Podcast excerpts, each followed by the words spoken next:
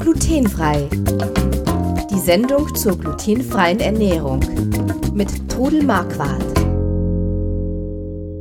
Einen wunderschönen guten Tag. Wir sind wieder da. Der Chris Marquardt und die Trudel Marquardt. Guten Tag. Guten Tag. Und wir reden heute auch wieder über die glutenfreie Ernährung bei Zöliakie und da wollen wir über das Thema, warum reagieren glutenfreie Mehle unterschiedlich reden, bevor wir das tun, aber auch hier wieder der Hinweis, wir sind weder Mediziner noch Ernährungsberater und alles, was ihr in dieser Sendung hört, beruht auf eigenen Erfahrungen und auf 20 Jahren Leben mit der Diagnose Zöliakie. Wir ja, machen das ja jede Woche für alle, die neu dabei sind und äh, wir haben jetzt schon, das ist hier Folge 76, nee, 77, das heißt, es gibt noch 76 andere Episoden zu den Themen, also geht da ruhig mal auf glutenfrei-kochen.de, klickt auf den Podcast und hört euch die mal an. Viele spannende, interessante Sachen. Ja, äh, letzte Woche Kennzeichnungsverordnung, ähm, diese Woche geht's mal so ein bisschen wieder an die Praxis, ne? Wir, du, du bist ja dann doch viel am Backen und viel äh, in der Küche und hast dann auch viele unterschiedliche Mehle, mit denen du arbeitest. Ja, ich habe also sehr viele Mehle und ich probiere auch immer gern was Neues denn so zum Beispiel? aus. Was, was, was, äh, oh, jetzt mal ganz weg von den Fertigmischungen, aber. Ja, also ich habe zum Beispiel Hanfmehl, ich habe Leinmehl, ich habe Kokosmehl, Mandelmehl, ich habe Tapioca, äh, Tapioca-Stärke, ich habe Teffmehl, Quinoa-Mehl, äh, oder Quinoa, was ich selber selbst male und äh, Amaranth und Kastanienmehl. Also Kichererbsenmehl, da gibt's übrigens tolles geröstetes Kichererbsenmehl. Es gibt so viele verschiedene Mehle, die einfach auch ähm, die Gebäcke äh, unterschiedlich machen. Zum Beispiel Brote sind einfach herzhafter, wenn also man da sagen auch wir mal so, die, Abwechslung reinbringt. Die, die Nicht-Zölis, die eigentlich Ja. immer nur sich von Weizenmehl ernähren, die haben eigentlich dann Mhm. eine sehr, sehr arme Ernährung im Ja, Vergleich die zu wissen, den die Zölis. wissen, gar, nicht, was, es ihnen alles geht. gibt. Ne? Gell? Ja, ja. Also ich probiere unheimlich gern aus und habe also ein äh, ziemliches Sortiment an Mehlen. Traubenkernmehl zum Beispiel ist hervorragend in kleinen Mengen zum Teig. Mandelmehl gibt's. ja, Mandelmehl habe ich also auch äh, Mhm. gerne und ja, ich probiere einfach aus oder auch zu den Mehlmischungen dazu irgendwie noch ein anderes Mehl. Buchweizen hat man ja noch Hirse. Ähm, Tja. Sorghummehl, das habe ich noch gar nicht so lange entdeckt. Das ist auch eine Hirseart und das ist klasse, hat eine gute Backeigenschaft. Und jetzt aber zu diesen. Ach ja, und ähm, übrigens, Reismehl haben wir, glaube ich, auch noch nicht gesagt. Ah, das ne? haben wir auch noch nicht. Da gibt's Und helles, Maismehl. ja, helles Das- Reismehl und äh, dunkles Reis, also Vollreismehl. Also es gibt unglaublich viele gibt Mehlsorten. weißes Maismehl und gelbes Maismehl. Es ist unglaublich, was es da alles gibt. Tja, und jetzt äh, kann, Mhm. kann ich mir ganz gut vorstellen, dass diese Mehl, äh, unterschiedlichen Mehle auch alle auch bisschen unterschiedliche Eigenschaften haben. Ja, ich kann euch jetzt aber nicht sagen, wie genau ein einzelnes Mehl reagiert. Und ich will euch einfach nur sagen, wie man an diese ganze Sache rangeht. Also wenn ich mir jetzt Mehle selbst mische, dann äh, schaue ich immer so, dass ich so etwa zwei Drittel Mehle und ein Drittel Stärke, also Kartoffelstärke, Maisstärke, Tapioca-Stärke nehme und dann einfach die Bindemittel dazu, also sprich äh, Johannisbrotkernmehl, Guarkernmehl, Pfeilwurzelmehl, Flohsamen gemahlene Flohsamenschalen, Xanthan, die verbessern die Teige und da, und wichtig ist jetzt bei diesen ganzen Mehlen, wenn ihr selbst mischt, tastet euch mit der Flüssigkeit an dieses Endergebnis ran. Also das Thema ist Flüssigkeit. Mehle nehmen ja Flüssigkeit ja, auf. und glutenfreies Mehl braucht mehr Flüssigkeit als normales Weizenmehl zum Beispiel. Und also wenn ihr jetzt im normalen Rezept 300 Milliliter habt, dann braucht ihr bei glutenfreiem Gebäck 400. Mhm. Und wie gesagt, und da sage ich immer, tastet euch heran. Und der Teig muss zuerst mal auch immer ein bisschen weicher sein, weil, und gebt ihm nachher die Zeit nachzuquellen. Ach so, also- weil, das, weil das Mehl einfach mit der Zeit noch ein bisschen mehr Ja. Flüssigkeit aufnimmt. Ja, ja.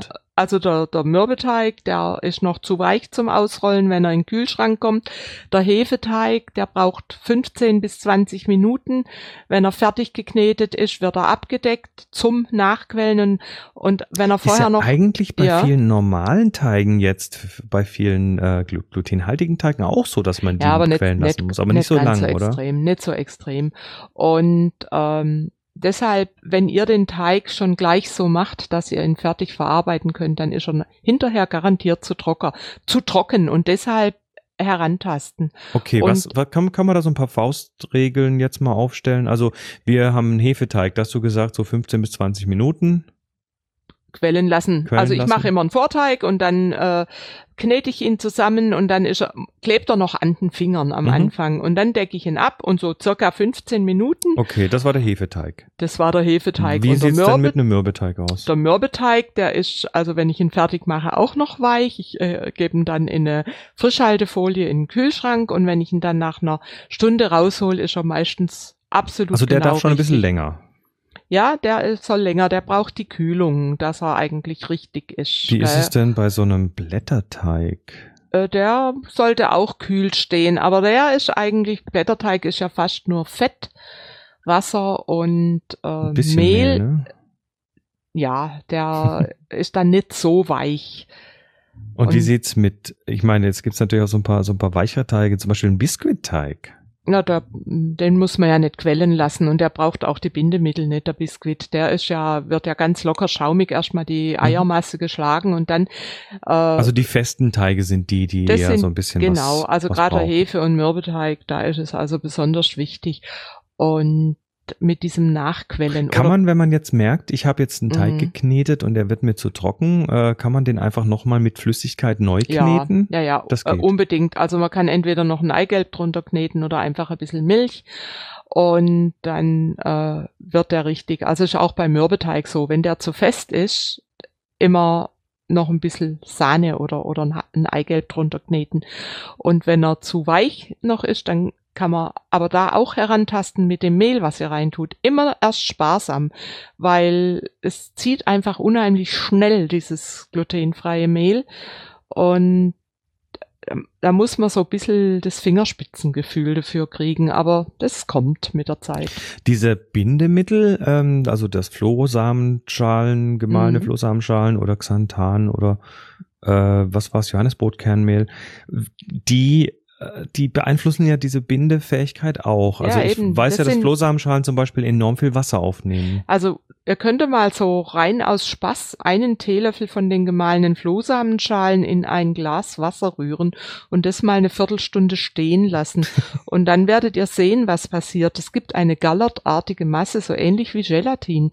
Und das ist einfach auch das, diese Feuchtigkeit aufsaugen und das dann diese Feuchtigkeit im Teig halten. Und das passiert natürlich, wenn ihr diesen Teig macht und der feucht ist, dann quillt es im Teig nach und deshalb muss er noch weich sein. Mhm, okay. Also wie gesagt, mit der Flüssigkeit ein bisschen experimentieren und lieber ein bisschen zu viel reintun und den Teig nicht gleich weiterverarbeiten, einfach ruhen lassen. Dann sagen die, oh, der klebt ja fürchterlich, der Teig. Und sag immer, lasst ihn einfach mal, gebt ihm einfach mal Zeit und Ruhe. Ja. Nicht so ungeduldig sein. Ja, wie ich manchmal bin, gell? Och, Aber beim Backen habe ich das gelernt, Geduld zu haben. eben. Und ich stell den dann einfach hin und ob der dann 15 oder 20 Minuten steht, das ist dann nicht so schlimm. Kann man, und- zeigt, kann man so einen Teig dann auch zu lang stehen lassen? Ja, den kann man übergehen lassen, ja. Also wenn es ein, wenn's ein. Teig Also- ist, der gehen muss. Ja. So ein Hefeteig, Ja. den kann man natürlich Ja. zu lange gehen lassen. Der, den kannst du zu lange gehen lassen und dann passiert nämlich eins, dass er dann zusammenkippt. Mhm. So ein Mhm. Mürbeteig, wenn man den jetzt in den Das nicht Kühlschrank so schlimm. packt, der kann Also- auch mal drei Stunden drin bleiben statt ja, einer. oder wenn ich jetzt an dem Tag keine Zeit habe und den erst am nächsten Tag verarbeite, dann kann sein, ich muss noch einen kleinen Löffel Sahne drunter kneten, aber den kann man also auch am nächsten Tag noch verarbeiten. Alles ich klar, nur bei Hefe oft. vorsichtig Ich mache das oft so, wenn ich Weihnachtsgebäck mache, dass ich am Vortag schon Teige mache und die dann in den Kühlschrank lege und dann habe ich am nächsten Tag nur noch das Ausrollen und Ausstechen. Tja, Mhm. wenn man sich das nicht organisiert, dann ja, ja. kommt auch was bei raus. Wichtig, die Organisation, ja. Wunderbar. Dann sind wir für heute wieder durch. Äh, wenn ihr das jetzt hier auf der Webseite hört, auf glutenfrei-kochen.de, äh, nur als kleiner Tipp, da gibt's einen großen grünen Knopf und da könnt ihr euch diesen Podcast in einen Podcast-Client abonnieren. Damit würdet ihr dann quasi jede Woche automatisch diese Sendung ja, im Schlaf sozusagen bekommen und dann, wenn eine neue da ist, immer mittwochs, dann landet die ganz automatisch bei euch. Da müsst ihr nicht immer da hier auf die Webseite kommen. Äh, könnt ihr mal ausprobieren, kostet nichts und macht die Sache noch viel, viel bequemer. Ja, dann äh, sagen wir wieder Tschüss für heute. Nächste Woche geht's weiter mit dem Thema Vorratshaltung. Bis dann, macht's gut. Tschüss. Hörten glutenfrei. Die Sendung zur glutenfreien Ernährung mit Todel Marquardt. Über 900 glutenfreie Rezepte und weitere Informationen auf www.glutenfrei-kochen.de.